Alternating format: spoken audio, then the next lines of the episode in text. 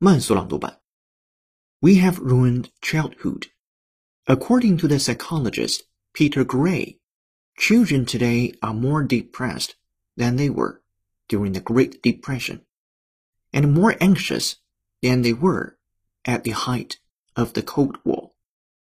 A 2019 study published in the Journal of Abnormal Psychology find that between 2009 and 2017, rates of depression rose by more than 60% among those ages 14 to 17, and 47% among those ages 12 to 30. This isn't just a matter of increased diagnosis. The number of children and teenagers who were seen in emergency rooms with suicidal thoughts or having attempted suicide doubled between 2007 and 2015. To put it simply, our kids are not okay. For a long time, as a mother and as a writer, I searched for a single culprit.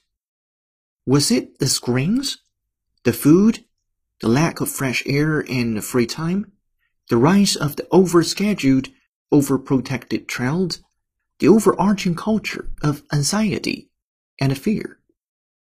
本期节目就到这里，浩浩老师恭喜你又进步了。